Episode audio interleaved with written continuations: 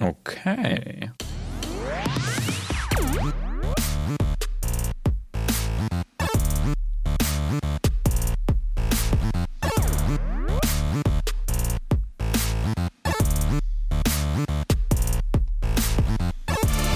Alan Wake liegt unterm See. Beim Klettern tun die Arme weh. Was? Aber hör mal, da, da ist der Taucher. Und der Taucher hat den, den Klicker. Und wenn der Klicker und Thomas Zane und Max Payne. Und es reimt sich ja. Zane, Payne. Holy shit. Game!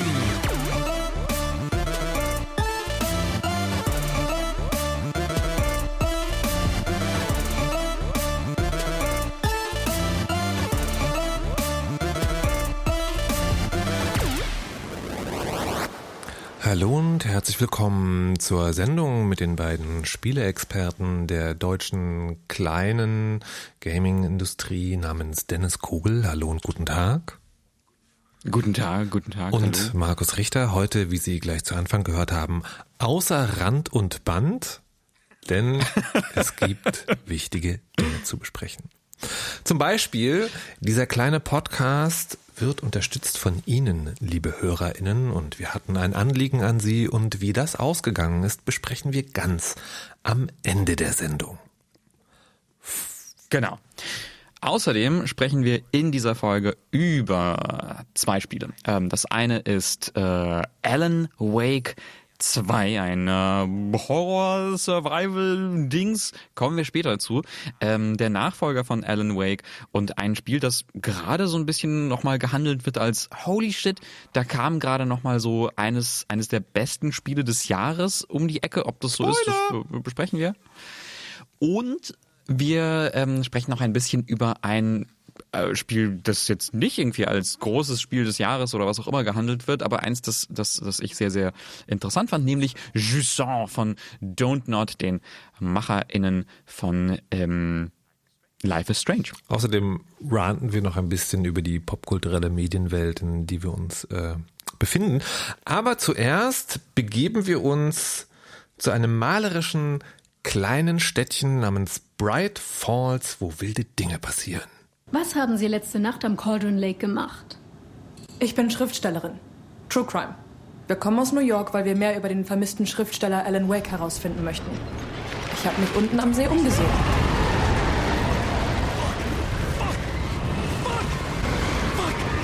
Und damit weiß man eigentlich alles über den aktuellen, ich weiß gar nicht, es ist ja dieses äh, Riesen-Blockbuster, aber trotzdem auch bei den Leuten, die Indies mögen, sehr beliebt, Alan Wake 2.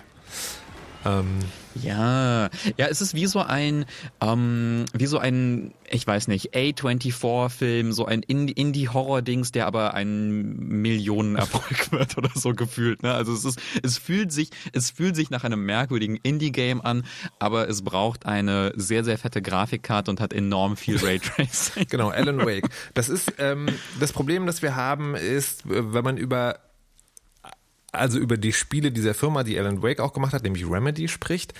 Also im Großen und Ganzen, als auch im Kleinen, wenn man über dieses Spiel spricht, ist eigentlich fast alles, was man sagt, ein Spoiler.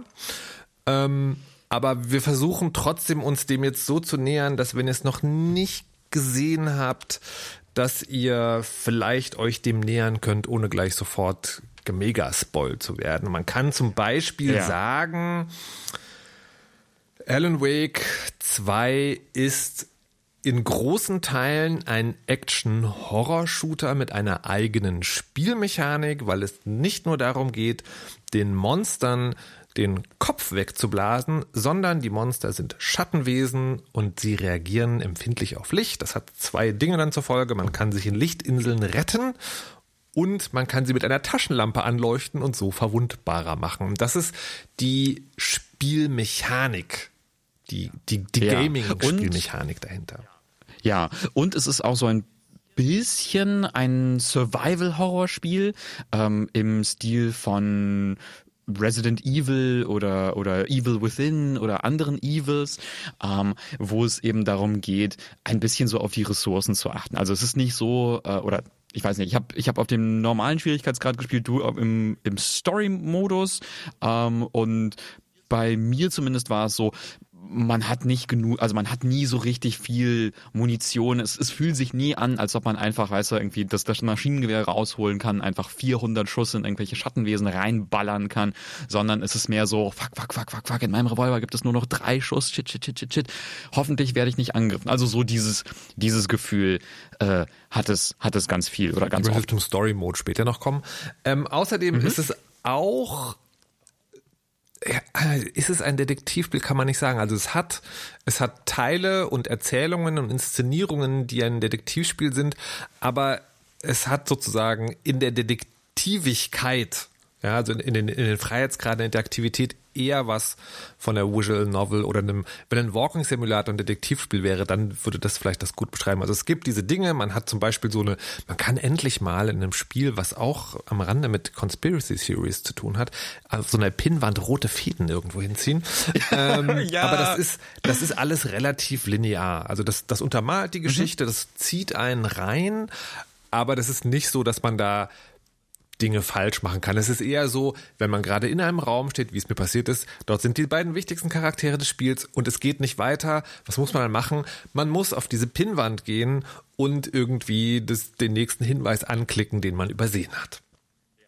Ja, und also, äh, was natürlich auch noch ganz wichtig zu sagen ist, Alan Wake 2 ist die Fortsetzung von, äh, von Alan Wake, die vor 13 Jahren rausgekommen ist, erst für Xbox, soweit ich äh, mich erinnern kann und weiß.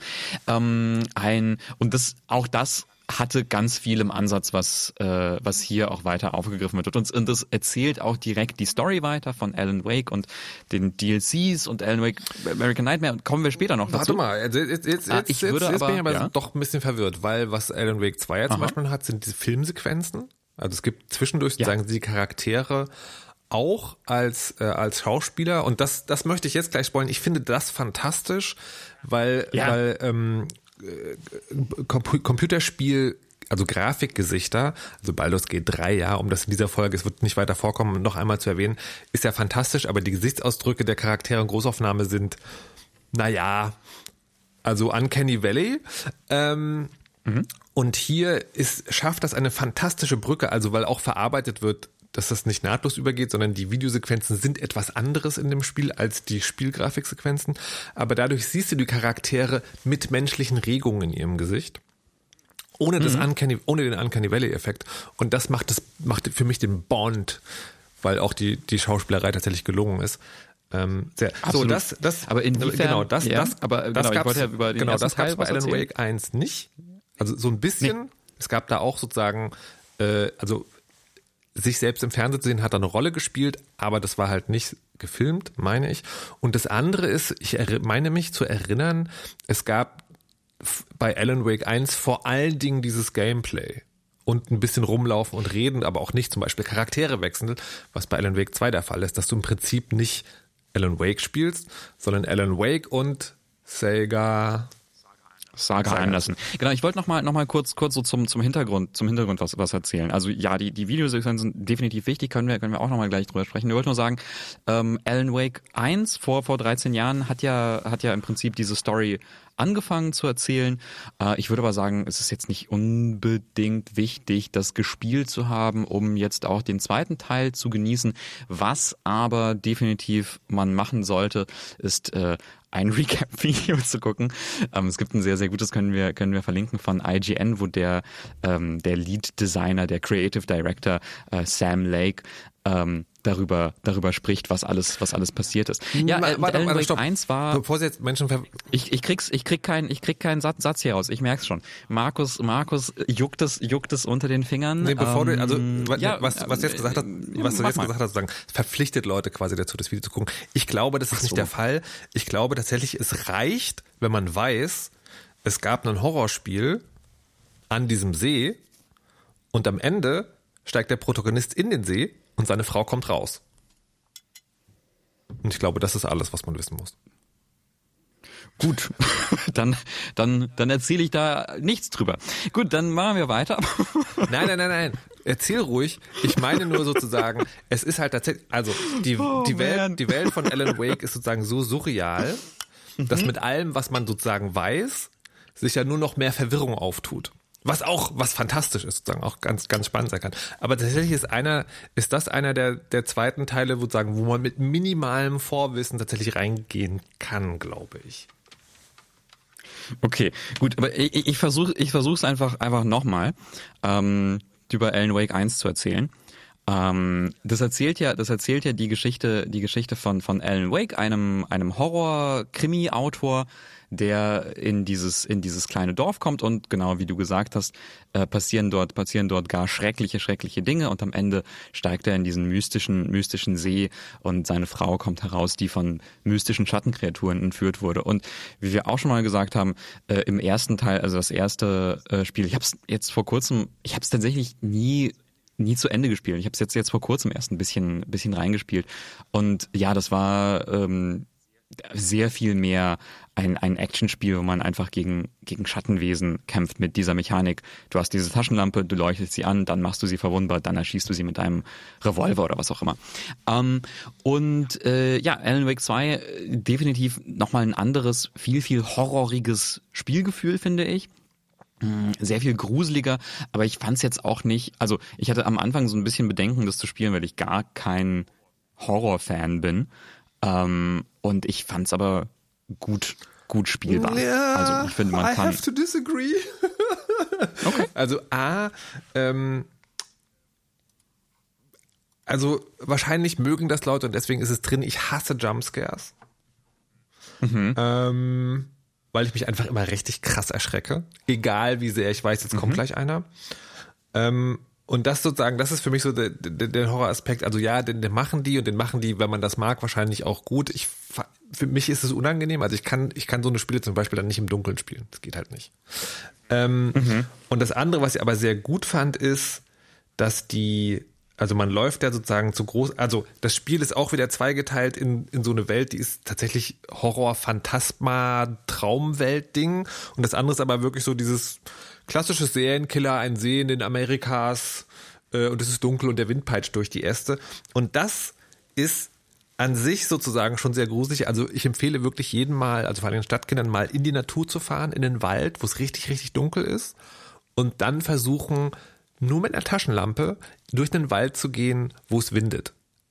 Da werden die basalen Urängste in den meisten von uns wach. So, und das, das ist also fantastisch umgesetzt. Und dazu die Hintergrundatmo, die Musik, das Droning, das ist, ich weiß nicht, wie die das machen. Ich, bei vielen Horrorspielen ist es so, dass es gibt so ein Drone-Geräusch und das macht dann am Anfang so ein unangenehmes Gefühl und dann wiederholt sich das, wird das so repetitiv, dass es irgendwann sozusagen verschwimmt als, als Hintergrundatmosphäre. Das ist hier nicht so. Ich habe diese, die Musik, die hinter, also nicht, nicht sozusagen, wenn jetzt wirklich was inszeniert ist, sondern, sondern die, das, das Hintergrundgeräusch und Hintergrundmusik hält mich on the edge die ganze Zeit. Und zwar lustigerweise, vor allem, wenn ich durch den Wald laufe. Nicht, wenn ich durch dieses Traum, Horror, fantastische Wesen New York. Das ist so krass. Ich fand ähm, diese Waldsequenzen, durch die man, durch die man dann läuft, äh, ich meine darin etwas sehr, sehr Finnisches zu erkennen. Wahrscheinlich auch, äh, auch etwas, ähm, wenn man, wenn man in Brandenburg unterwegs ist. Aber, aber diese Atmosphäre, der, der Wald nachts im Dunkeln, die Taschenlampe, Wind peitscht, es regnet vielleicht ein bisschen, ähm, das Licht reflektiert sich in den, in den Pfützen und sowas. Das ist, also diese Erfahrungen habe ich in Finnland gemacht, als ich da gelebt habe. Und die äh, EntwicklerInnen kommen ja, kommen ja aus Finnland und ich meine da etwas, also quasi da etwas sehr, etwas sehr, sehr Finnisches darin zu erkennen. Aber es ist natürlich auch univer Ich stelle mir jetzt aber gerade vor, sozusagen, wie alle, alle Menschen sozusagen Angst zusammengekauert vor diesem Spiel sitzen. Nur Dennis sozusagen mit dem, mit, sozusagen mit der, mit der Körperhaltung eines lustigen Spaziergängers fühlt sich an den finnischen Wald erinnert und läuft fröhlich durch die Schattenwelt. Nee, also tatsächlich, ähm, ich, ich, also ich, ich, ich verstehe, ich, ich habe das im, ich habe das wirklich so im Dunkeln gespielt. Ich habe extra meinen zweiten Monitor ausgemacht. Oh, wow. Und ähm, für mich, für mich hat das, also für mich hat das, hat das einen wohligen Grusel. Okay. Ne? Also es hatte ein, ein also Aber- ich weiß nicht, ich weiß nicht, warum das so war, aber irgendwie, irgendwie habe ich es Aber hab ich's machen sehr genossen. Jumpscares mit dir nix? Ähm, doch eigentlich schon und hier habe ich mich dann irgendwann dran gewöhnt, dass das plötzlich, also was da was was passiert ist, man läuft so durch die Gegend und plötzlich macht das. Kennst du erinnerst du dich noch an diese an diese YouTube äh, Prank Videos, wo man so irgendwie ein, ein Video mhm. guckt und dann und dann ähm, äh, kommt plötzlich irgendwie ein böses Gesicht und und sagt das das macht Alan Wake gelegentlich und ich glaube, ich fand es beim ersten Mal war, war ich so und ähm, irgendwann habe ich mich ich, dran ich, gewöhnt. Ich frage mich, ob man sich da wirklich dran gewöhnt oder ob das Spiel dir entweder Audio-Cues gibt, ähm, mhm. die du dann sozusagen, die du dann, also die immer da sind, auch ganz am Anfang, die du aber erkennen lernen musst, oder ob das, das fände ich fantastisch, wenn das so wäre, oder ob die sozusagen die, die Gewöhnung der Charaktere an diese fürchterliche Welt ähm, äh, darstellen im Sinne von, dass es halt später nicht mehr so viele Jumpscares gibt, also, oder man die mhm. nicht so wahrnimmt, weil die Vorwarnungszeichen irgendwie deutlicher werden, weil die Charaktere sich auch dran gewöhnen. Also ich habe ich hab tatsächlich auch so ein ähnliches Gefühl. Mhm, ja, ah. ja, ja. Ja, ich finde auch, also generell so diese, ähm, also ich würde sagen, so, so, so, so Spiele wie Evil Within oder Resident Evil, die sind dann letztendlich auch sehr, sehr viel mehr dieses Survival-Horror, ne? also quasi mehr, sehr, sehr viel mehr die Mechanik. Mhm äh, sehr viel mehr der, der Kampf gegen Monster, das Ressourcenmanagement mhm. und so weiter und so fort, was dann so die, die Spannung aufbaut. Alan Wake hat das auch, aber nicht in dem Maße. Also ich habe das, ich habe das Gefühl, Alan Wake äh, ähm, benutzt diese Horror-Survival-Mechaniken eher um eine Geschichte zu erzählen, eher um ein Gefühl aufzubauen, als wirklich irgendwie so eine äh, so eine krasse Herausforderung. Da weiß ich, da siehst du das zum Teil anders und kommen wir bestimmt auch, ja. mal, auch noch mal gleich, gleich zu. Ähm, aber so war es jedenfalls für mich. Ich würde noch gerne, ähm, was wir noch gar nicht gemacht haben, ist, ist ganz vielleicht kurz die, die Story zu umreißen von Alan Wake 2. Es geht um, ähm, es geht letztendlich um, um, um, um zwei Charaktere. Es geht um Alan Wake, den Autor, der vermisst, vermisst ist in diesem, in diesem See. Und dann geht es um Saga Anderson, die FBI-Agentin, die mit ihrem Kollegen Casey, äh, Alex Casey, äh, nach, also in diese Kleinstadt kommt, um einen schrecklichen Mord zu investigieren, äh, da nachzuforschen. Und dann verknüpfen sich natürlich beide Geschichten, die von Alan Wake und die von Saga Anderson. Da, das ist so der eine Punkt, wo ich so, wo ich nicht so, also ich spiele irgendwie gut, spiele es gerne, würde es weiterspielen und so weiter und so fort, aber ich, es gibt so Stellen, wo ich so hake. Und die eine ist tatsächlich Aha. die Figur der, der, äh, der Sarah Anderson.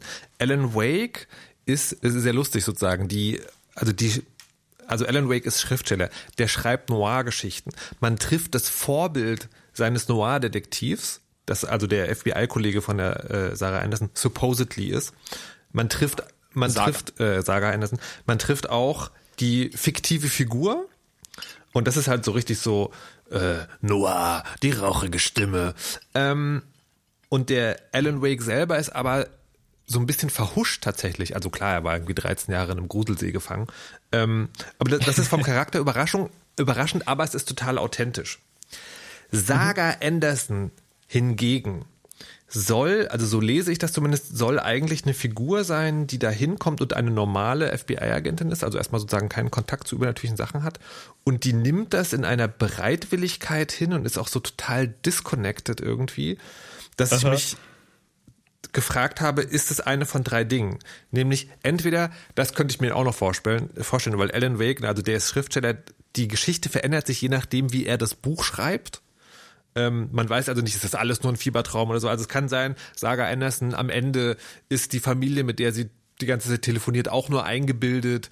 In Wirklichkeit ist sie eine kaputte, obdachlose Frau in den New Yorker Straßen, hinter der im Einkaufswagen lebt. Wer weiß das schon? also das kann sein, ne? Also Plot-Twist irgendwie. Mhm. Oder schlecht geschrieben. Oder wirklich schlimme deutsche Synchronisation. Ich habe ich hab ja für die Rezensionen, ähm, spiele ich ja immer sozusagen auf Deutsch, wenn es das gibt. Mhm. Und habe dann ab der Mitte des Spiels, also nicht an der Mitte des Spiels, an der Mitte meiner Session umgeschaltet, aber das wechselt ja zwischen den Charakteren und ich habe, ähm, ich habe sozusagen dann vor allen Dingen Alan Wake, die Alan Wake Parts auf Englisch erlebt. Hast du, hast du auf Englisch gespielt die ganze Zeit? Ja, ich habe auf Englisch gespielt, aber ich kann dir, ich kann, ähm, ganz, ganz ähnlich okay. wie du tatsächlich. Also, weil, weil es ist total interessant. Also, das ist jetzt kein kein großer Spoiler. Das passiert wirklich in den weiß nicht, ersten 30 Minuten Mhm. des Spiels. Ähm, du kommst mit Saga Anderson, ähm, oder okay, erste Stunde oder so, du kommst mit Saga Anderson nach Bright Falls in diese Kleinstadt äh, und dann ähm, gehst du gehst du in ein in ein Diner, das auch eine große Rolle spielt im ersten Teil und siehst da eine Kellnerin, die auch eine große Rolle im ersten Teil spielt ähm, und die ist so, hey Saga, toll, dass du wieder zurück bist und sie so, hä, ja komisch, weiß nicht, warum die ähm, warum die so mit mir redet. Deine Äh, Tochter wird ertrinken. Egal. Ja, es ist so, okay, ähm, ja, whatever, weird, egal, ich mache einfach mal weiter. Und diese und auch an dem Moment war ich so, hä, what the fuck? Aber ich habe das, also für mich, ich habe das ein bisschen anders gelesen, nämlich als ähm, äh, als so einen Moment, der dich auch nochmal so ein bisschen entfremdet von diesem Charakter, den du, den du verkörperst, weil du dich dann auch anfängst zu fragen, okay, was, was, wie ist die denn drauf? So, was ist mit der los und warum akzeptiert sie das so bereitwillig? Also, es hat mich in so einen Zustand völliger, völliger Verwirrung ähm, versetzt, wo ich nicht weiß, was ist echt, was ist ausgedacht. Ja, ich so frage mich, ich frage mich aber wirklich zu sagen, ob das Absicht war oder oder sozusagen Mishap. Das ist so ein bisschen eine vierte Wand, Ja. ne? weil sie wird sie wird eingeführt als irgendwie liebende Mutter mit liebevollem Ehemann, die da halt hinfährt und diesen Fall macht. Und das ist ja auch so ein ganz klassisches Motiv. Ich meine, ich habe mal, ich habe mindestens zwei Serien äh, gesehen, wo das ähnlich ist. Also Ermittlerin Ja, fährt irgendwie an ein, an ein Ja, einsames ja. Dorf, aber die Familie wartet zu Hause. Ähm. Und dann ist sie so ganz komisch so, ah, äh, die Leiche, die hier lag äh, und kein Herz hat, die ist jetzt aufgestanden und hat Leute umgebracht, aber was für ein geiler Fall für meine Karriere. Aber, aber wirkt dann gleichzeitig auch wieder nicht wie so eine Karrieristin, was ja auch hätte sein können, sondern das ist jetzt alles so ganz seltsam disconnected. Ja, es ist, ja, es ist, es ist merkwürdig. Es ist merkwürdig. Ich glaube, es soll Hm. so sein. Ich bin mir nicht sicher, ob, weiß ich, ob wie, wie gut es äh, stellenweise funktioniert. Ähm, aber ich würde, ich würde Folgendes vorschlagen. Ich würde gerne, ähm, ich würde gerne nochmal sehr über äh, das, das Remedy-Universum sprechen. Gleich. Ähm, genau, Gleich. das, äh, es, gibt, äh, mhm. es gibt noch mal, es gibt noch einen, es gibt noch einen Punkt, bevor wir sozusagen ins erweiterte Universum gehen, und das ist tatsächlich sozusagen die Frage, wie viel Inszenierung, Erlebbarkeit und was ist mit dem Gameplay, was du schon angesprochen hast. Ich würde es gerne jetzt machen, weil wir dann branchen wir quasi aus. Ähm, Mhm. Ja, ja, und ja. die und ganz viel an dem Spiel ist, sind Dinge, die man erleben kann. Ja, also wo die, ich spiele, ich habe tatsächlich Mhm. im Story Mode gespielt, ähm, weil ich mich dann auch, ich habe mich jetzt im Nachhinein wieder erinnert, Remedy-Spiele, und wir sprechen gleich über die Geschichte, sind für mich immer so, also Remedy-Spiele sind, das muss man vielleicht auch mal sagen, Max Payne, ähm, Alan Wake, Control, und ich habe gerade das Gefühl, ich vergesse eins. Quantum ja, genau, Break. aber Quantum Break. Ich habe ein Video gesehen, das, da, da steht drin, das ist sozusagen nicht so wirklich Teil dieser ganzen Dinge. Hat für mich auch anders angefühlt. Ähm, ich hab's, ich hab's gespielt. Ich kann gleich noch was dazu sagen. ähm, die, nee, genau, Sam Lake hat das sogar gesagt. Ähm, die, so, und äh, was ich immer finde, die Welten sind immer fantastisch und ich möchte, ich habe die auch, glaube ich, alle durchgespielt und mochte die auch, aber das Spielprinzip, was dieses sozusagen äh, Dinge stürzen auf dich zu und dann musst du ganz schnell sein und manchmal kommen die auch noch in Massen, ist für mich hart. Also ich kann das schlecht spielen. Und das ist für mich auch, also mein, mein, äh, ich schreie den Bildschirm an Spiel aller Zeiten ist Shadow of the Colossus. Aber gleich danach, so in diesen Top 5 von Rumschreispielen, sind die Remedy-Titel alle. Da gab es bei allen immer so einzelne? Situationen, wo es entweder mega fiese Bosse gab oder halt so einfach so äh, aus dem Nichts so. Und deswegen habe ich jetzt bei Alan Wake 2, auch im Hinblick auf die letzte Sendung, gleich gesagt, ich nehme den Story-Mode. Weißt du, liebes Remedy, ich nehme das. Und ähm, ha- habe, also das funktioniert über Teile, aber nicht so gut, dass ich glauben kann, das funktioniert für Spieleanfänger zum Beispiel. Und das ist schade, weil das ist so eine Genremischung, die so viele fantastische Elemente hatte, dass ich sage, wenn du wissen willst, was Game kann, dann das. Aber dann wiederum nicht, weil du musst sehr Controller-Literate sein und die auch im Story-Mode ist es sozusagen nicht so ganz. Und dann gab es eine Szene für mich, die, da, da läuft man sozusagen, das ist, das ist eine reine Inszenierung, ein reines Stück, das man erlebt. Und da wird man von Monstern gerusht und zwar auch richtig vielen. Und das hat für mich dann so, also ich glaube, ich verstehe, was die machen wollen, weil das ist, da gibt's so Musik und es ist eigentlich wie so eine Bühnenshow und dann glaube ich, kann das ganz cool wirken, wenn dann so Monster noch aus der Kulisse brechen, dann erschießt du die und dann gibt es so einen Flow, aber das hat halt bei, bei mir gar nicht geklappt. Ich war total überfordert. Und das ist also wieder ein Plädoyer für einen Story-Mode. Ja? Also nicht einen Easy-Mode, weil ich glaube, Alan Wake, das ist ein Easy-Mode, kein Story-Mode. Liebe SpieleentwicklerInnen, wir haben es in der letzten Folge schon gesagt, bitte, bitte, bitte macht einen Story-Mode. Also gerade an Remedy möchte ich das sagen, weil die Welten sind fantastisch. Macht einen Story-Mode. Aber apropos die Welten, es gibt nämlich, das weiß man vielleicht gar nicht, ein Remedy Connected Universe und in dieses Rabbit Hole ist Dennis reingestiegen. Es ist es ist ziemlich, ziemlich fantastisch und ich dachte nicht, dass, dass mich das so begeistern würde, aber hat es dann am Ende. Ähm, hier vielleicht so ein, eine Warnung. Das ist so, das geht so ein bisschen in Spoiler-Territorium. Ähm, ich finde es jetzt nicht schlimm, das irgendwie zu wissen, wenn man das Spiel vorher nicht gespielt hat. Aber wenn man da so, wenn man ein totaler Remedy-Fan ist ähm, und da völlig kalt reingehen möchte und sich überraschen lassen möchte, dann ist jetzt, jetzt vielleicht hier der Punkt, wo man sagen kann, okay, ja, dann erlebe ich das jetzt quasi völlig, völlig ahnungslos und, und freue mich darüber. Ähm, und dann könnt ihr einfach zum nächsten Kapitel springen.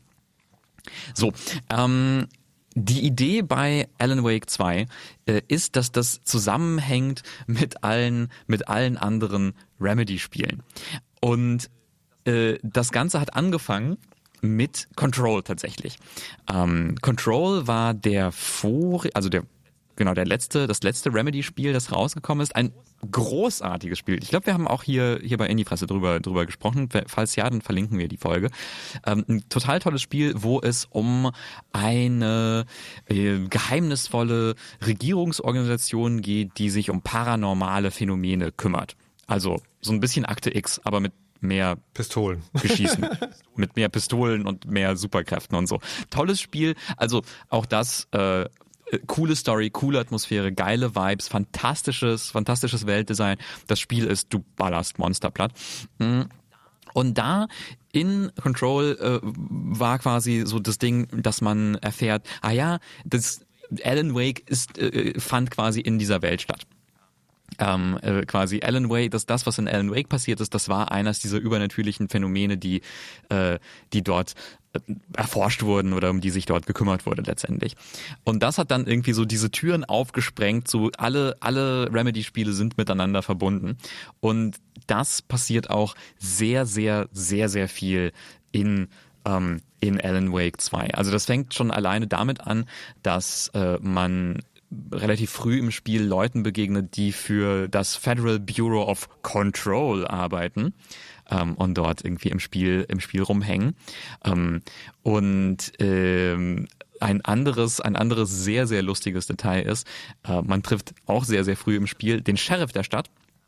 Ähm, der heißt Tim Breaker, äh, Sheriff Breaker, und wird ähm, gespielt und gesprochen von äh, Sean Ashmore, glaube ich. Auf jeden Fall von dem Menschen, der in Quantum Break die Hauptrolle spielt. Und er halt, ne, Breaker, Quantum Break. und das waren so, das waren so Momente, in denen ich mich wirklich, also kaputt gelacht habe, weil ich das so lustig und, und sympathisch fand, wie sie irgendwie Dinge, Dinge verknüpfen. Und das Beste natürlich, das, darüber müssen wir sprechen, Alex Casey. Äh, ach so, mein Einsatz. Ähm, genau. Also die, ich möchte zum Quantum Break. Ich habe auch so ein Video geguckt und, und die haben gesagt, also die die Connection zwischen Quantum Break und dem Remedy Connected Universe ist eher die von Easter Eggs, während alle anderen Sachen wohl tatsächlich sozusagen Teil einer Welt sind. Wobei, wobei. Ähm, und das, also kle kleines, kleines mind-blowing Ding, ja. Ein Quantum Break Spoiler. Es gibt in Quantum Break äh, einen Charakter, der von Lance Reddick gespielt wird. Äh, Mr. Hatch, so ein mysteriöser Geschäftsmann. Und später im, in, in Alan Wake trifft man einen Mr. Door. Also quasi der eine Mr. Hatch, Mr. ich weiß nicht, Mr wie, was ist ein Hatch? Mr. Zugtür, Minitür? wie nennt man eine Hatch? Ein, meinst du Hecke? ein, ne, ne, nein, nein, nein, kein Hack. Hatch. Sowas wie eine Falltür. Also ah, Falltür okay. oder so, so, so ein kleines, ne? Das sind, äh, das sind zwei Charaktere aus, ähm, oh Gott, wie heißt diese Neil Gaiman Serie? Nevermore? Ja. Das ist Mr. Hatch und Mr. Door. Das sind ganz fürchterliche Mörder. Ah, ja. Mhm. Ah, ja, ja, ja. Naja, genau. Und hier gibt's Mr. Mr. Door, er ist ein Talkshow-Host, ein mysteriöser. Genau, also ich glaube, ich glaube, vielleicht, ich, ich, kann mich irren, aber vielleicht gibt es da noch viel, vielleicht ist das eine Finte von Remedy, vielleicht ist die Na, Verknüpfung dann doch also viel ich, tiefer. Ich, ich versuche mal das andere wieder noch rauszusuchen. Da, da ist sozusagen das, das, ja. da ist die Timeline drin von allen Spielen, außer, also genau, die, da gibt's eine Timeline, die ist, es gibt zu Alan Wake gab's auch eine Vorabserie und einen Comic und ein Extraspiel mhm. noch, äh, American Nightmare und Control und da machen die sozusagen, das ist eine halbe Stunde oder 40 Minuten oder sowas, da machen die so eine Timeline draus. Ähm, Max Payne spielt da noch keine so eine große Rolle. Und damit kommen wir dazu gleich, weil Max Payne, also Remedy, hat nach den Erfolgen der ersten beiden Max Payne-Teile, mit dem dritten haben sie nichts zu tun, haben sie die kompletten Rechte an Max Payne an äh, Rockstar verkauft und hatten deswegen sozusagen keine Markenrechte. Die haben die jetzt wieder und es soll anscheinend auch eine Neuauflage geben. Ähm, mhm. Ähm, genau, und das, deswegen ist das in dem Video, was ich gesehen habe, auch nicht drin, weil sie sagen es nicht so ganz. Aber Alex Casey, der Partner von Saga Anderson, die und die fiktive Figur sind im Prinzip Max Payne. Ja. Vor allen Dingen, was mich auch, äh, was also eine weitere Gemeinsamkeit ist, äh, in Alan Wake 2 spielen große Teile in einem Hochhaus, also nicht große, nee, stimmt nicht, nicht große Teile spielen da, aber es hat eine wichtige Rolle. Das Hochhaus, wo Alan Wake wohnt. Und dieses Ding in, äh, erinnert total an die Kulisse von Max Payne. Absolut. Ja, generell, also man ist als Alan Wake ja unterwegs in diesem Schatten New York. Ähm, und dieses Schatten New York, es ist also fantastisch. Es ist so atmosphärisch dicht, voller gruseliger Graffiti, flackernder Lichter, Pfützen und sowas. Also richtig, richtig, richtig toll. Ähm, und das ist ja im Prinzip auch einfach Max Payne Welt. Also quasi Max Payne läuft ja, Max Payne Spiel, wo man diesen Hardboiled Noir-Detektiv spielt, der durch ein düsteres New York läuft, um schreckliche Rache zu nehmen und gegen böse Gangster zu kämpfen. Ähm, das ist ja auch so ein, so ein Noir New York, durch das er läuft. Alles ist verlottert und mhm. verdreckt, mhm. überall Graffiti, Junkies, die alle Leute umbringen wollen, Mafiosi etc. pp. Alles ganz, ganz klischeehaft, aber eben auch sehr atmosphärisch dicht. Und das Lustige ist, Max Payne 1. Ähm, in Max Payne 1 war das Gesicht von Max Payne äh, Sam Lake, der Creative Director und Autor von den Remedy-Spielen. Äh, der hat dieses lustige, lustige verknautschte, hagere Gesicht und das war das Gesicht von Max Payne in Max Payne 1. In Max Payne 2 wurde es dann ausgetauscht gegen von einem also Gesicht von einem Schauspieler und in Max Payne 3, das nicht von Remedy entwickelt wurde, war es dann nochmal anders. Mm, und äh, die Stimme war aber immer immer von einem Voice Actor. Und hier ist es aber dann genau so, also quasi die Alex Casey Figur hat das Gesicht von Sam Lake, die Stimme vom Voice Actor von Max Payne und ist damit also quasi für jemanden, der mit Max Payne 1 aufgewachsen ist und 2, äh, ich habe diese Spiele sehr sehr geliebt. Ähm, war das ein totaler Throwback. Also das war ein fantastisches Gefühl für mich, plötzlich zu merken, Moment mal, hänge ich jetzt hier gerade einfach mit Max Payne rum? Hm. Und, und ich, ich weiß gar nicht, ob dieses Gefühl, ob das für jemanden, der nicht mit diesen Spielen aufgewachsen ist, ob das genauso stark ist ähm, aber für mich hat's total funktioniert und, und ich bin normalerweise kein Fan von Fanservice und so, von solchen, von ne, irgendwie so Meta, äh, Quatsch, Metaversum, ähm, von so, so Alternate Universe und, und hier so alles ist verbunden, Marvel-Gedöns, finde ich alles gräuslich normalerweise, aber hier hat's für mich total funktioniert. Ja, ich glaube, wenn Max, Max also, Payne nicht mein Marvel. ist es natürlich ganz anders, aber es funktioniert trotzdem. Ja in einer anderen Hinsicht, denke ich, weil die, das ist ja auch ein Spiel übers Geschichtenschreiben, uns Geschichten erzählen. Mhm. Und dadurch, dass diese Figur so übereinander liegt, ne, es gibt diesen fiktiven Noir-Detective, es gibt diesen, ich mache jetzt ganz große Anführungszeichen, weil das ist Alan mhm. Wake, real existierenden FBI-Agenten, der anscheinend Vorbild mhm. äh, war und wenn man, also ich glaube, man kann einen Bezug dazu herstellen, wenn man, äh, wenn man Noir irgendwann, wenn man Philip Marlowe oder so mal gelesen hat, ja, oder, oder irgendwas ja. in dieser Richtung ja, ja, oder L.A. Noir gespielt hat, ähm, dann, dann kommt man, glaube ich, äh, irgendwie in Connection damit. Ich wollte noch sagen, dass äh, die, die Weltgestaltung, also während das äh, in der Natur und in diesem Örtchen ähm, also authentisch durch die Natürlichkeit wirkt, ist die Stadt auch ganz fantastisch auf eine andere Art und Weise, weil es gibt da überall Graffitis oder Schilder in der Mhm. U-Bahn ähm, oder Plakate oder sowas. Und wenn man sich die genau anguckt, also die sind designt wie, als ob sie halt das wären in einem dreckigen New York, aber da sind halt immer so kleine Anekdoten oder Bonbons oder, oder Story-Elemente aus einer Horrorgeschichte. Und das finde ich auch äh, ganz fantastisch gut gemacht. Und ein, ähm, ein Schild mochte ich besonders, nämlich ich habe versucht, einen Screenshot zu machen, aber weil ich mit dem Epic äh, Epic Game Store Overlay nicht klarkomme, ist mir das leider misslungen, deswegen weiß ich den genauen Wortlaut nicht mehr. Aber sinngemäß war es, die gute Horrorgeschichte erklärt dir niemals, worum es geht. Und damit bleibt immer ein Rest von Angst. Und damit Ah, würde ich es super. jetzt auch sozusagen hier belassen wollen. Nur vielleicht noch ein kleines Fazit im Sinne von, soll man das spielen oder nicht, Dennis Kogel? Ähm, ja, also ich, ich will noch, noch, noch eine Sache, noch, also eine, eine Mini-Sache erzählen und das ist, das ist aber Teil des, des Fazits für mich. So, also erstens, ja, ich finde, man sollte das unbedingt spielen. Äh, ich hab's ich bin überrascht davon, wie sehr ich das genossen habe. Also ähm, ich werde wahrscheinlich auch noch weiterspielen, nachdem wir diesen Podcast aufgenommen haben. Ich habe gestern Abend noch mal ein kleines bisschen, also irgendwie um Mitternacht noch mal irgendwie reingeschaut und war dann wieder begeistert, weil da wieder irgendwie eine verrückte Wendung war, die wirklich total absurd war und lustig und interessant und irgendwie alles ist connected und meta und witzig und und seltsam und so und atmosphärisch. Also mich hat's wirklich total gepackt und begeistert. Und ein ein großer Teil davon ist, hat so ein bisschen was mit meiner persönlichen Geschichte zu tun. Ich habe es ja schon erwähnt, ich habe eine Weile in Finnland gelebt und und dieses Spiel ist sehr sehr finnisch. Ähm, es gibt es gibt dort diese Charaktere, die also so amerikanische Finnen sind ähm, und mit lustigen finnischen Akzenten äh, über ihren Freizeitpark Coffee World erzählen, ein, ähm, ein Kaffee-Freizeitpark, ein Kaffee-Disneyland, was natürlich damit zusammenhängt, dass Finnen unglaublich viel schlechten Kaffee trinken. Ständig, dauernd, schlechter Kaffee, überall. Und ähm, dann gibt es, dann gibt es zum Beispiel in den Speicherräumen, wo man abspeichern kann, liegen auf einem Teller finnische Snacks. Da, da, da liegen diese kleinen finnischen Reisküchlein. Risipiraka. Und als ich das gesehen habe, also mein Herz ist mir aufgegangen. Es gibt ganz viele finnische Charaktere dort drin und ich, ich sehe da, ich sehe da auch ein, ein, ein, Studio, das endlich irgendwie dazu, dazu steht, finnisch zu sein und irgendwie ihre komischen finnischen Einflüsse da damit reinwirft. And, and I'm here for it. Also ich finde es so schön.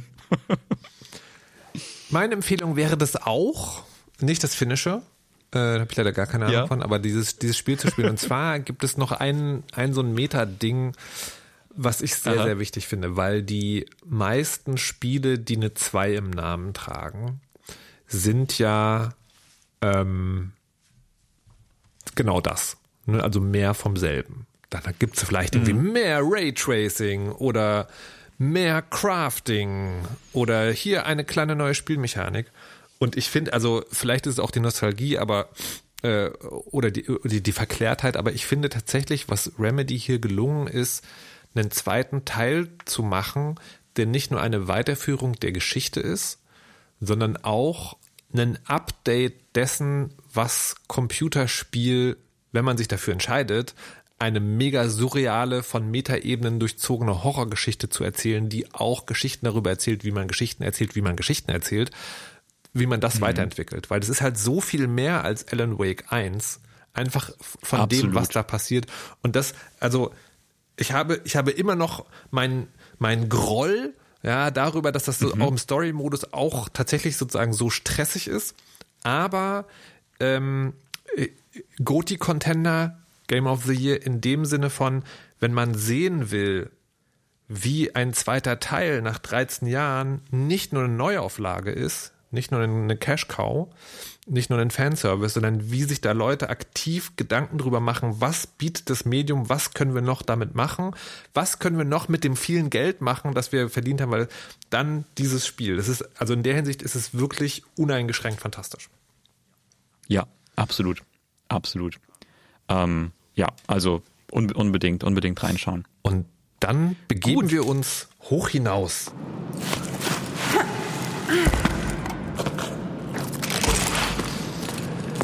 Also, liebe HörerInnen, klettern. Ja, Klettern finde ich persönlich ein, ein, ein fantastisches Ding. Also das fasziniert mich total. Und ich habe eine Weile auch versucht, das zu lernen und dann aus verschiedenen Gründen, mit denen ich euch jetzt nicht langweilen will, äh, musste ich das wieder aufgeben. Aber Klettern, Klettern, was für ein fantastisches Ding. Und dann ist natürlich das nächstliegende, wenn man nicht richtig klettern kann, Klettern als Computerspiel. Und es gab auch immer wieder Versuche. Es gab zum Beispiel Climb von Crytek, als Virtual Reality mhm. groß wurde, konnte man da so seine Controller so an die Wand halten und sollte man klettern. Hat für mich überhaupt nicht funktioniert. Dann gab es äh, in den letzten Jahren ein Insurmountable, das klang fantastisch, aber es stellte sich heraus, Roguelike-Mechaniken zum Gefühl, einen Berg zu bezwingen, das passt überhaupt nicht zusammen für mich zumindest. Und jetzt kommt ein neuer Contender in die Arena ähm, von einer Firma, von der man das vielleicht nicht gedacht hatte. Don't Not sind bekannt für, für, ähm, Life für, is Strange. für so äh, Adventures. Adventures. Für, für diese, ja. für, äh, für das, für das ich immer noch keinen richtigen Namen habe, aber was quasi Point-and-Click-Adventures so ein bisschen abgelöst hat, Adventures, die haben jetzt ein Kletterspiel gemacht und seit ich davon mhm. weiß, denke ich, das will ich unbedingt aus. Vielleicht ist ja das jetzt endlich Klettern für Markus.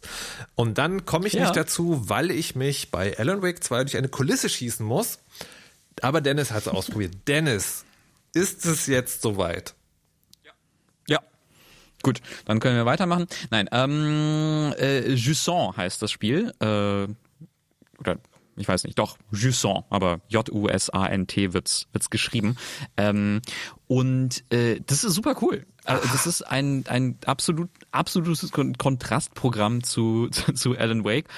Kein Horror, kein Survival, äh, keine Videosequenzen mit Schauspielern, die äh, über den Bildschirm gelegt werden und dir wilde Dinge erzählen. Eigentlich erzählt dir niemand irgendwas. Eigentlich, eigentlich ist das ganze Spiel komplett still. Also wir haben gerade diesen Auszug gehört, wo ein, eine Figur ächzt und irgendwie äh, man Seile klappern hört und so äh, und Karabinerhaken. Das ist es im Prinzip. Es gibt auch Musik, aber die wird ganz, ganz spärlich eingesetzt. Ähm, es ist so ein Third-Person-Kletterspiel wo man eben einen großen, großen, großen, großen, großen, großen, großen Berg bezwingen soll und klettert da einfach hoch, nach und nach, über verschiedene Ebenen. Und die Klettermechanik, lass uns mal über die Klettermechanik sprechen, die ist total fun, ähm, weil die benutzt den Controller, ich versuche es mal so ein bisschen zu, zu, zu erklären. Mm, du kontrollierst deine Greifarme, also das, das Zupacken, kontrollierst du mit den linken und rechten Triggern auf dem Controller. Mhm. Das heißt, wenn du beide Trigger gedrückt hältst, ähm, in so einer relativ angespannten äh, Handposition, dann hält dein Charakter sich fest. Mm, und wenn du dann einen Trigger loslässt, dann lässt der Charakter auch einen der Arme los. Und dann kannst du mit dem linken Stick, mit dem du dich auch durch die Welt bewegst, kannst du deinen quasi aktiven Arm bewegen. Und dann streckst du den so aus und suchst nach einem anderen Griff und dann drückst du wieder den, den richtigen Trigger und packst wieder zu.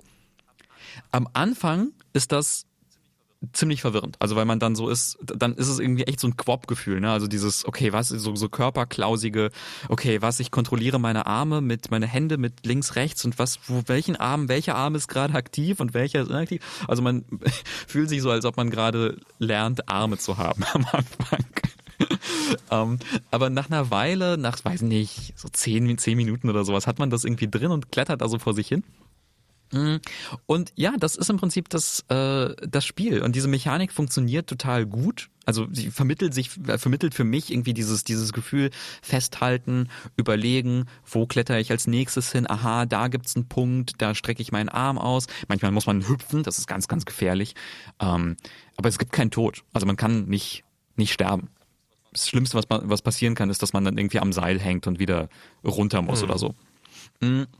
Und so klettert man halt äh, vor sich äh, vor sich hin. Und das Ganze ist quasi gemacht in so einer super schönen Welt, also in ganz ganz vielen Rottönen, äh, sehr warm.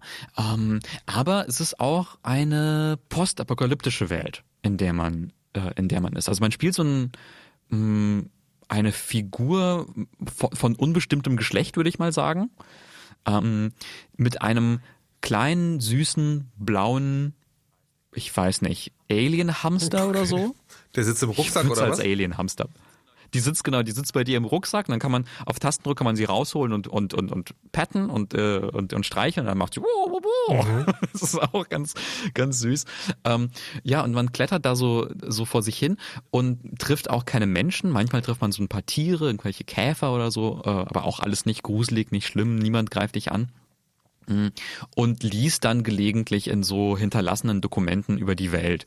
Also es ist dann auch so ein bisschen so ein ja, so ein Gone Home, so ein ähm, du du erlebst die Geschichte dieser Welt durch die Dokumente und die Dinge, die in der Welt zurückgelassen wurden. Äh, und ich habe äh, auf auf Instagram gesehen, dass der ähm, zeitweise der äh, äh, Marcel Casasola Merkel, ähm, dass der gerade diesen Teil nicht so toll fand und gesagt hat so, ey, ne, hätten sie bloß die Klappe gehalten, einfach nur mich klettern lassen. Kann ich nachvollziehen ähm, ich fand's aber ganz schön. Ich fand's aber ganz schön, weil es aber auch so eine Geschichte erzählt von, also ich, es ist, es ist eine Klimastory letztendlich, die da erzählt wird. Letztendlich ist also zeigt es so eine Welt, die vom, vom Klimawandel verändert wurde und äh, Leute, die vom, vom Klimawandel fliehen und ähm, also was sich da alles so verändert hat, das ist alles so ein bisschen Sci-Fi oder also auf jeden Fall so Fantasy, Sci-Fi, fantastische Welt, irgendwie nicht so ganz ähnlich der, der unseren Welt, aber so die Vibes, ne? so die Vibes sind, ähm, die Welt hat sich verändert, die Menschen sind, sind weg und du erforschst quasi finde, ihre ich finde fantastisch, dass das sozusagen als, äh, als Spiele-Backdrop so mittlerweile undiskutierte Normalität wird. Ich denke, ich denke jetzt Aha. an Viewfinder so. Natürlich, das ist, ja. weil das kommuniziert ja sozusagen einfach, natürlich wird es so sein, dass in 20, 50, 100 Jahren es keine Menschen mehr Was glaubt ihr denn? So, hier ist das Spiel dazu. Ja. Das, ist, das wird gar nicht mehr hinterfragt. Ja. Fantastisch, ja. Menschheit. Das hast du sehr gut hingekriegt. ja, ähm, ich, ich finde das, ich finde das echt, ähm, echt interessant, dass das, ja, dass das jetzt so eine, so ein Szenario ist, dass sich, dass sich immer wieder in Spielen findet. Aber oft ist es ja, ja, die Welt steht vor der, vor, vor der Auslöschung, aber die Heldinnen und Helden ja. werden es schaffen und am Ende wird alles wieder Nein, gut. Leute, Oder you're fucked. ja, genau, you're fucked. Klettern. Aber ja, Klettern. Fantastisch. Ja, sehr gut. Okay, dann gucke ich mal rein, was auch gar nicht so schwer ist, weil Game Pass. Genau, ja, ist im Game Pass. Ähm, ich würde, also als ich es gespielt habe, habe ich mich, also war, war mein so Bauchgefühl so, holy shit, ist das das beste Spiel, das Don't Not je oh, gemacht wow. haben? ähm, ist vielleicht ein bisschen, bisschen unfair, weil, weil irgendwie, also die, die, ähm, äh, die die die Adventure-Spiele äh, von denen vor allem Life is Strange, ähm, die erzählen ja wirklich diese sehr queeren ähm, Coming-of-Age-Stories über über äh, junge äh, Frauen vor allem, die irgendwie über Freundschaften und Liebe und Romantik und eigene Identität und so. Das ist alles super schön, ähm, aber ich fand echt diesen dieses, dieses still vor sich hin klettern, ruhig, einfach nur diese Griffelgeräusche und das Ächzen und so, das fand ich einfach irgendwie total schön und auch ein tolles Kontrastprogramm von Meta-Wahnsinn in, in, in Alan Wake. Also kann man echt so als Kontrastprogramm reinschauen, dauert auch nicht lang. Ich glaube, man, man kriegt so ein zwei, drei Abenden durch. Also ist auch schön. Das muss ich unbedingt ausprobieren.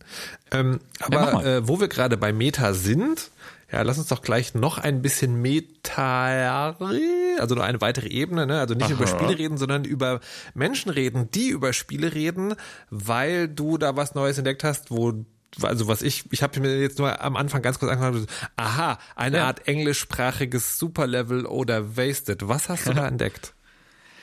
Aftermath, ähm, das ist ähm, etwas, was ich mal, äh, also unter der Überschrift sollte man sich auf jeden Fall mal angucken und unter und, und, und weiter beobachten ähm, weil das ist nämlich das neue Blogprojekt von ehemaligen Kotaku, Vice und Washington Post Menschen. Also das sind vor allem Menschen, die äh, viel für Kotaku gemacht haben vor ein paar Jahren. Da sind dabei zum Beispiel Nathan Grayson, der hat ganz, ganz viel über Twitch-StreamerInnen geschrieben.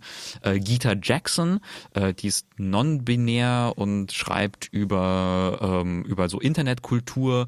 Äh, Riley McCloud, auch ein ganz, ganz toller Redakteur bei Kotaku. So, auf jeden Fall, die haben halt einen Blog gegründet, das quasi ein neues Kotaku sein soll, weil Kotaku ähm, ist auch nicht mehr das, was es mal war, seitdem es unter neuer Führung ist seit ein paar Jahren. Das ist irgendwie sehr, sehr schwer für die Reporterinnen und Reporter da. Ähm, die Washington Post hat auch das, das, das Spielemagazin, was die hatten, eingestellt. Also beziehungsweise wenn man jetzt gerade guckt, dann werden einfach massiv viele Spiele Berichterstattungsorte eingestellt, eingedampft, Leute äh, gefeuert und so. Also ich würde sagen, der Spielejournalismus sah noch niemals so scheiße aus wie jetzt. Ähm, weil einfach so viele Orte verschwinden äh, und so viel Leute verschwinden und so viel Geld daraus verschwindet.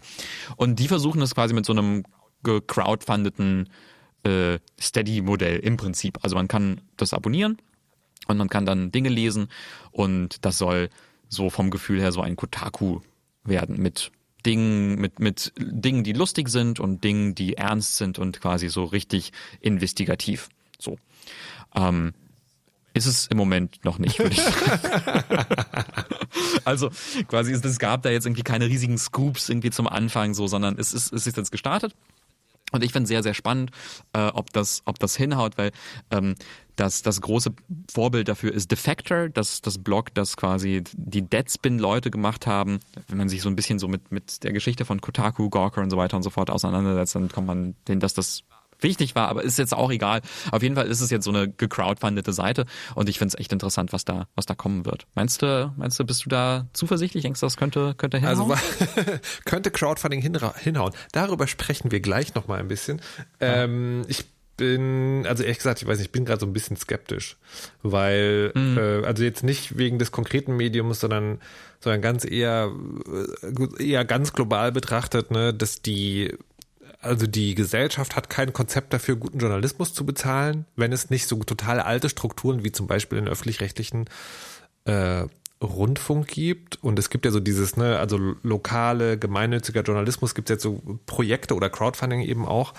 Aber ich habe irgendwie das Gefühl, das ist, das ist eher so aus der, also ich gerade diese Crowdfunding-Sachen sind eher so aus der Not eine Tugend machen. Ne, eigentlich hm. willst du, wenn wir jetzt nicht über private Projekte sprechen, sondern wenn du, wenn, wenn du die Frage stellst, wie soll Journalismus finanziert werden, darf das eigentlich nicht davon abhängig sein, dass du eine Menge für dich begeisterst. Weil Mengenbegeisterung mhm. sozusagen, da hat, da hat man so eine eingebaute Sollbruchstelle, glaube ich. Von daher bin ich, also ich, ich wünsche, ich wünsche ihnen das Beste, ähm, aber I'm not so sure. Dass, ja, dass, dass ja, das ich bin die da auch Zukunft ist oder eine gute Zukunft ist. Ja, ich weiß nicht, ja, es ist, es ist quasi, ich, ich glaube, es ist auch eher, weil es gerade anders hm, nicht ja, geht. Ja. Genau, so fühlt sich an. Ähm, ne? Also man würde es lieber ja. machen, dass jemand das, äh, jemand, der mit Geld sich zur Aufgabe macht, aber so ist es halt nicht, deswegen mhm. so. Ähm, ich will ein bisschen was ranten. Äh, okay. und zwar haben wir neulich äh, im Zuge von ähm, aber Rant und Empfehlung, ja, nicht, also Okay. Müsste ich jetzt nicht bestimmt lassen. Äh, wir haben alles auf Netflix gesehen, haben wir mal wieder andere Streamingdienste ausprobiert und äh, ich fand sehr lustig, wie Apple, die ja für sich in Anspruch nehmen, die, der Hort der Bedienbarkeit zu sein, ja, wie unfassbar schlimm der Apple TV Plus ist. Also deren Streaming-Angebot. mhm. das, das läuft, wenn man. Also meinst du einfach te technisch oder, oder inhaltlich? Nee, nee, technisch. Technisch. Also wirklich mhm. die, ähm, die, äh, das ist, das ist also die TV-App auf macOS. Im Betriebssystem gibt es eine, eine App, in der du das Angebot sagen wahrnehmen kannst. Und das fängt damit an, du machst das auf und es, es gibt auf dieser ersten Seite nirgendwo den Punkt, diese Serie guckst du gerade. Ich gucke gerade eine Serie, die Name vergessen, weil ist nicht so wichtig. Ähm, und die, ich ha, habe mir nur so zu helfen gewusst, dass ich die runtergeladen habe. Das geht in der App. Und deswegen ist die jetzt in meiner Mediathek. Und deswegen okay. kann ich die finden. Und da wird mir noch angezeigt, bei welcher Folge ich bin. Aber die, der, der Startbildschirm ist halt wirklich schlimm. Und vor allen Dingen, der ist, da wird auch immer, der ist so voll Bild. Naja, anyways. Und dann jedes Mal, wenn du die Serie anmachst, muss ich wieder einstellen, ich möchte gerne auf Englisch gucken. Und nach jeder Folge, also nicht, wenn du die App anmachst, nach jeder Folge kriegst du einen fucking Trailer für ein fucking anderes äh, Programm, also für eine andere Serie, die mich meistens überhaupt nicht interessiert, sondern einfach das ist, was sie gerade pushen. Und ich verstehe dieses Prinzip, also ich finde es auch kacke, aber ich verstehe es bei Amazon Prime, weil Prime ist also da tatsächlich so eine Jahresgebühr und das ist sozusagen inklusive in eigentlich was ganz anderem. Und dass dir da Werbung irgendwie, also inhaltliche Werbung, Content-Werbung vorgeschaltet wird, not, nicht super, aber okay. Aber TV Plus von Apple ist ja so ein fucking Dienst, wo du halt irgendwie Geld im Monat bezahlst, relevant. Ich weiß den genauen Kurs gerade nicht, wir haben so ein Sonderangebot äh, abgegriffen. Und ab Dezember. Und das finde ich frech. Das finde ich frech, unschlecht zu und auch Vollbild. Es ist nicht wie bei allen anderen, ist Doppelklick auf das Ding, das Ding wird Vollbild, Escape, es ist Vollbild, geht weg, sondern du musst dir irgendeine arkane Tasten kommen. Also wirklich unfassbar schlimm. Das, Interessant. Ich nutze es auf dem Apple TV, da geht's. Äh, so, aber aber, es ist auch, es ist aber auch genau nervig, so fühlt aber, sich die App an. geht's. Die fühlt sich an wie Mhm. Apple TV von vor sieben Jahren und seitdem hat sich an UI. Ah, so, interessant. aber davon abgesehen, ähm, also ich habe zum ersten Mal literally überlegt, ob ich jetzt vielleicht doch illegaler Videotheksbenutzer werde, Videothek in Mhm. Anführungszeichen, weil die Bedienbarkeit so schlecht war, weil ich wollte unbedingt eine Serie gucken, Foundation, und das ist auch meine Empfehlung. Wenn ihr auf High, Fa äh, nicht High Fantasy, High Science Fiction, wie heißt denn das? Far Fiction? Keine Ahnung.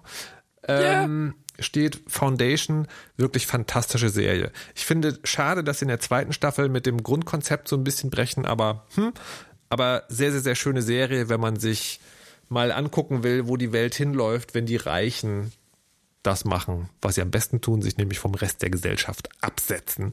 Ähm, war gut unterhalten, hat ein paar fürchterlich gruselige Momente, also nicht so äh, Jumpscare, dunkler Wald gruselig, sondern wow, wahrscheinlich wären Menschen wirklich so scheiße, wenn sie die Möglichkeit hätten. Ähm, aber alles in allem fantastisches Setdesign, fantastischer Production Value, fantastische Serie. Schaut Foundation. Ja, kann ich, kann ich so absolut unterstreichen. Ich äh, liebe sehr vor allem, vor allem Lee Pace, der dort einen der, der, der, den bösen Imperator spielt. Ich liebe Lee Pace. Liebe alles mit Lee Pace und ähm, Foundation. Fantastische Serie. Ja. Ja. So, ähm, apropos fantastische Serie. Ähm, wir haben ja eine fantastische Serie an Inhalten, die sich ständig wiederholen. Und nein, ich meine nicht Baldur's G3, ich meine unser äh, Transparenzreport des Crowdfundings. Äh, Crowdfunding ist ja eigentlich, gibt es ein anderes Wort für Crowdfunding? Ist ja hier ist das eine Projekt, bitte gebt Geld, dann machen wir das. Dieses Crowd Abonnement, Crowdsourcing, Crowd, Crowdpaying.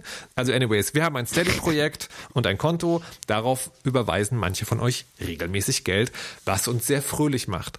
Und dann haben wir neulich gedacht, vielleicht können wir das Game so ein bisschen anziehen, hochschrauben. Und äh, Dennis, super motiviert, Kogel, hat angefangen, einen Newsletter zu schreiben. Und dann haben wir gesagt, Yes. Leute, wenn ihr das regelmäßig wollt, wenn ihr das regelmäßig wollt, dann wäre es gut, wenn die Steady-Einnahmen auf insgesamt 161 Euro im Monat steigen. Was von der Entfernung, wo wir jetzt wieder gerade sind, irgendwie so ein paar mehr Abonne Abonnementen sind. Und wir haben außerdem einen weiteren Tier zur Verfügung gestellt, weil wir manchmal gefragt werden, kann man noch mehr Geld geben? Wie sieht's aus? Mhm. Ähm, Und daraufhin ist Folgendes passiert. Das stimmt nicht ganz. äh, jemand hat ein Abo gekündigt. Viel, äh, vielen Dank bis hierhin und mögest du trotzdem ein fantastisches Leben haben. Ähm, und jemand anders hat ein Abo abgeschlossen. Also ein Standard-Abo. Das heißt, wir sind bei Null. Wir sind jetzt so ein bisschen ratlos. Haben wir den Bogen überspannt? Hört, habt ihr die letzte Folge einfach noch nicht gehört? Also wir, wir haben, also es, es ist auch nicht mal, also es hat auch nicht mal jemand gesagt so, Leute, nee, das ist doch total doof. Ähm, also wir haben sozusagen äh, Crickets auf dem Feld zugehört. Dennis, wie fühlt sich das für dich an? Ähm, ich, ja, ich war, ich war so ein bisschen, bisschen ähm, auch, auch ratlos. Ich weiß, genau, deswegen wäre ich, wäre ich froh über Feedback, Feedback jeder Art. Ähm, was ich aber schön fand, war einen Newsletter zu schreiben. Ja gut. Das, hat, das, das, das macht mir, das macht Ja. mir Spaß. Das finde ich schön. Ich würde das gerne, gerne Ja. mehr machen. Wir haben im letzten, also im letzten Newsletter ging es zum Beispiel um äh, einen geheimnisvollen Puzzle Club und um Baldur's Gate 3. Ähm, das heißt, wenn, wenn man da so einen, seinen Baldur's Gate Fix haben möchte von uns, da, da, da gibt's noch was. Ähm, und ich freue mich aber darüber, dass, dass dann doch einige, einige Leute den Newsletter subscribed haben und äh, sich dafür angemeldet haben. Und ähm, nö, deswegen, deswegen fand ich das eigentlich irgendwie auch, auch lohnenswert, das mal zu machen. Und wir gucken einfach mal, wie sich das, wie sich das entwickelt ähm, und ob wir den, dieses Newsletter-Ding, ob wir das regelmäßig machen oder vielleicht unregelmäßig. Aber es würde uns natürlich freuen, wenn es regelmäßig wäre und wenn noch ein paar Leute sich finden, die das unterstützen wollen. Ähm, Oder sagen, warum das eine total bekloppte Idee ist, weil das ist auch Genau, okay. also ich will auch dazu sagen, ne, vielleicht ist sozusagen unser, unser Schicksal, Ruf und Berufung einfach, wir machen diesen Podcast und manche von euch zahlen äh, 5 Euro im Monat dafür, which is totally fine, ähm, aber wir würden es gerne wissen. Also auch dann, also auch wenn er sagt so, nee, so wie es war, fantastisch, lasst es einfach für immer so, auch gut. Ähm, aber wir, wir, wir betteln heute nicht um zusätzliche, äh, um zusätzliches Geld. Wenn ihr es habt, immer her damit. Aber wir betteln nicht um, sondern um Feedback. Lasst es uns Genau. wissen, wollt ihr uns küssen oder lieber keinen Newsletter sehen? Ähm, genau. Let us know. Wir sind, wir sind für Yes. da. Wir bleiben auch hier, keine Angst. Oh. So, ähm, gut. Wir haben jetzt noch die Chance, wenn wir uns ganz schnell verabschieden, es heute unter einer Stunde zu schaffen. Wollen wir das? Oh mein Gott. Das wollen wir. Bis dann. Okay, let's Tschüss. go. Bis dann. Ciao.